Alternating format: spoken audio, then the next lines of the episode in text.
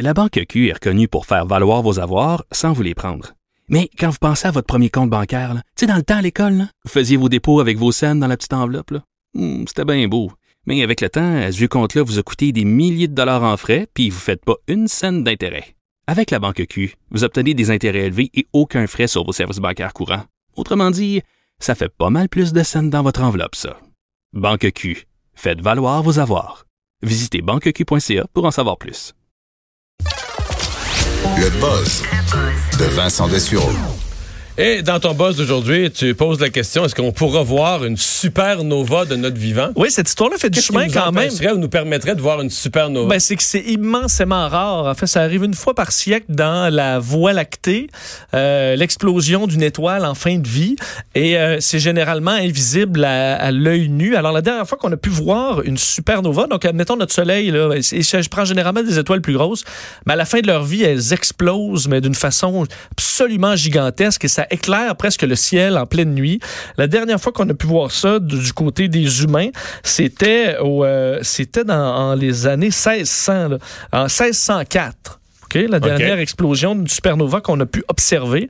Et là, c'est Betelgeuse qui pourrait être en fin de vie, euh, étoile géante qu'on retrouve à 600 euh, années-lumière. Une des plus Et ce qui est intéressant, c'est que c'est une des plus brillantes déjà dans la Voie lactée. Si on ça va regarde être le toute soir, une supernova. c'est ben, c'est ça. Et, et en fait, ce qu'il y a d'intéressant et fascinant dans cette histoire-là, c'est que récemment, dans les derniers mois, Betelgeuse, qui est une des étoiles les plus claires dans le ciel, euh, donc en, pleine nuit, euh, a baissé sa, sa puissance d'à près 70% de clarté. Et on se demande qu'est-ce qui a causé ça. Est-ce que ça pourrait être un voile de poussière? Est-ce que c'est juste des fluctuations temporaires? Ou c'est un signal qu'elle est sur le point d'exploser? Et si ça arrive, parce qu'il faut dire que Betelgeuse est mille fois plus gros que le Soleil. Alors, c'est quelque chose d'assez Oh massif. Euh, si jamais elle explose, euh, on parlerait là, d'un euh, événement aussi brillant que la Lune dans la, dans, dans la nuit, euh, qui aurait ensuite un écho de lumière, une espèce de halo autour, là, comme des ronds dans l'eau. Alors, ce serait un spectacle pour l'humanité qui serait euh, extrêmement impressionnant et qui pourrait durer plusieurs semaines. Euh, Mais tu sais que la différence, là, Oui. mettons, quand ça arrive en 1604, là, d'abord, personne ne le voit venir. là, personne, Oui, non. Et les gens interprètent ça comme. euh, ben, c'est pas. c'est Dieu, là. Ben oui, c'est On s'entend, oui. Les gens interprètent ça, mais un signe des temps, quelque chose va arriver demain, la semaine prochaine, quelque chose s'en vient. tout. Alors que là, on dit. Là, ben on a toute la science derrière ça. Puis on sait que ça s'en vient potentiellement. Puis si ça arrive, on va avertir le monde au bulletin de nouvelles la veille. Allez, regardez ça. Ben, imagine-toi voir ce spectacle-là pendant des semaines dans le ciel, une deuxième lune. Euh, OK, mais ce serait pas juste pendant, mettons, quelques heures. non, là. non, c'est plusieurs semaines. Et ensuite, la, la, ce qui va rester, une nébuleuse qui va rester comme une euh, espèce de gigantesque étoile dans le ciel pendant des milliers d'années, euh, qu'on pourrait voir euh, plus grosse qu'elle est maintenant. Mais le spectacle durerait des semaines. Alors, ce serait, pour là, plusieurs euh, astronomes, c'est un rêve de voir ça à un moment donné dans leur vie. On serait très chanceux de le voir. Par contre, c'est loin d'être certain que ça peut être un signe, mais ça pourrait être aussi être dans 100 000 ans. Alors, c'est ça qui est... euh, mais disons, les chances sont plus élevées qu'elle explose prochainement. Ça pourrait être dans les prochaines semaines, mais ça pourrait être effectivement dans...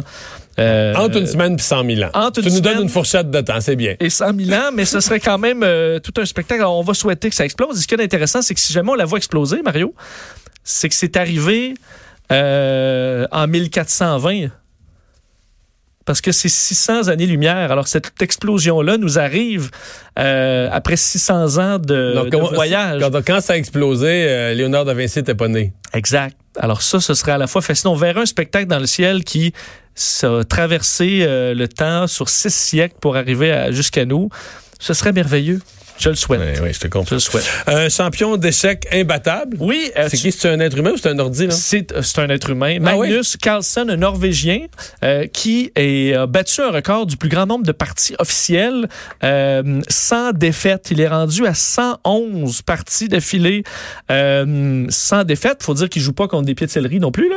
Euh, il joue contre des, des Non, pros de partout à travers le monde. Il joue contre sa nièce de 11 ans. Il en fait 10 par jour pour battre. le- Non, non, c'est dans des tournois officiels, donc des Avec matchs les meilleurs au monde. Avec les meilleurs au monde. Il est le champion du monde en titre. Et euh, la dernière fois qu'il a perdu, c'était le 31 juillet 2018, il y a 532 jours, euh, par un Azerbaïdjanais qui doit être très fier de pouvoir dire qu'il a battu le champion du monde à cette époque-là, alors qu'il n'a jamais été battu à nouveau. Euh, est-ce que tu joues aux échecs? Non, il n'y a rien que je trouve plus plate. Ah oui? C'était cœur. Il me semble que c'est. Euh, quelqu'un qui joue aux échecs ici, c'est toi.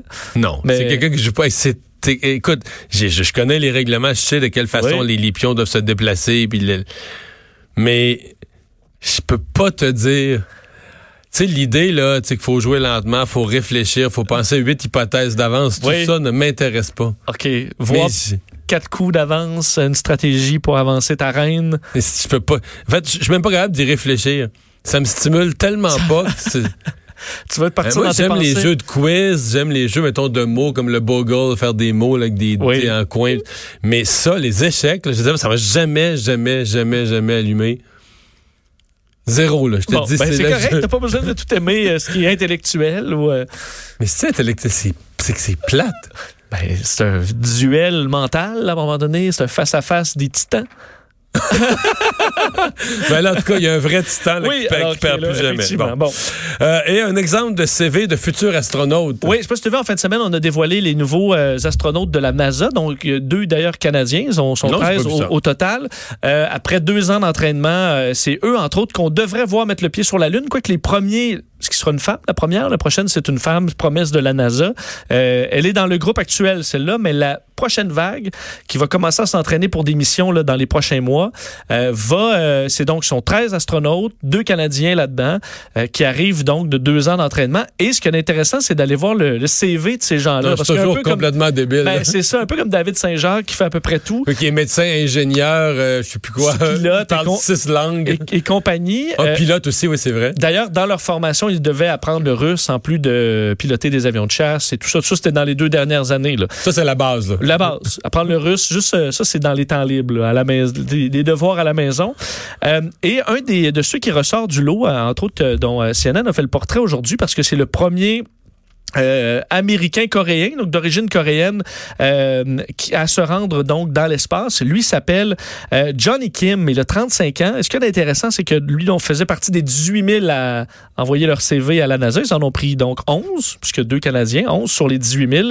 Et euh, lui, c'est donc un fils d'émigrants sud-coréens. Et il a euh, donc fait son, son, son école secondaire à Los Angeles et ensuite entré dans l'armée, dans la Navy, et devenu un Navy SEALs. Alors, euh, Navy SEAL a participé à 100 opérations de combat comme navigateur, sniper et euh, comme médic, donc euh, infirmier, disons, euh, sur, sur le champ de bataille. Il est revenu ensuite au pays, a fait son cours de mathématiques à l'Université de San Diego, donc expert en mathématiques. Ensuite, son doctorat en médecine à Harvard.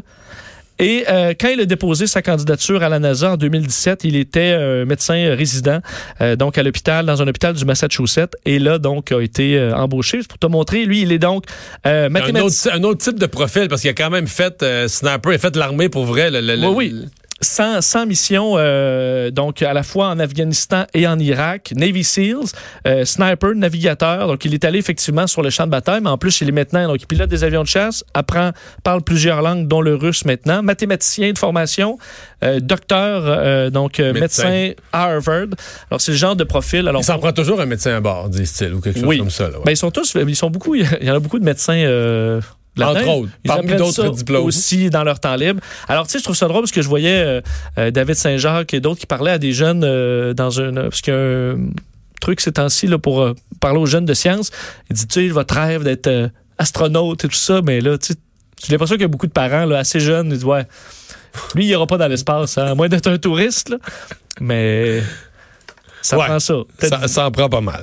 On va faire une pause dans un instant. On vous parle du mouvement pour une démocratie euh, nouvelle euh, qui relance le gouvernement Legault concernant la réforme du mode de scrutin.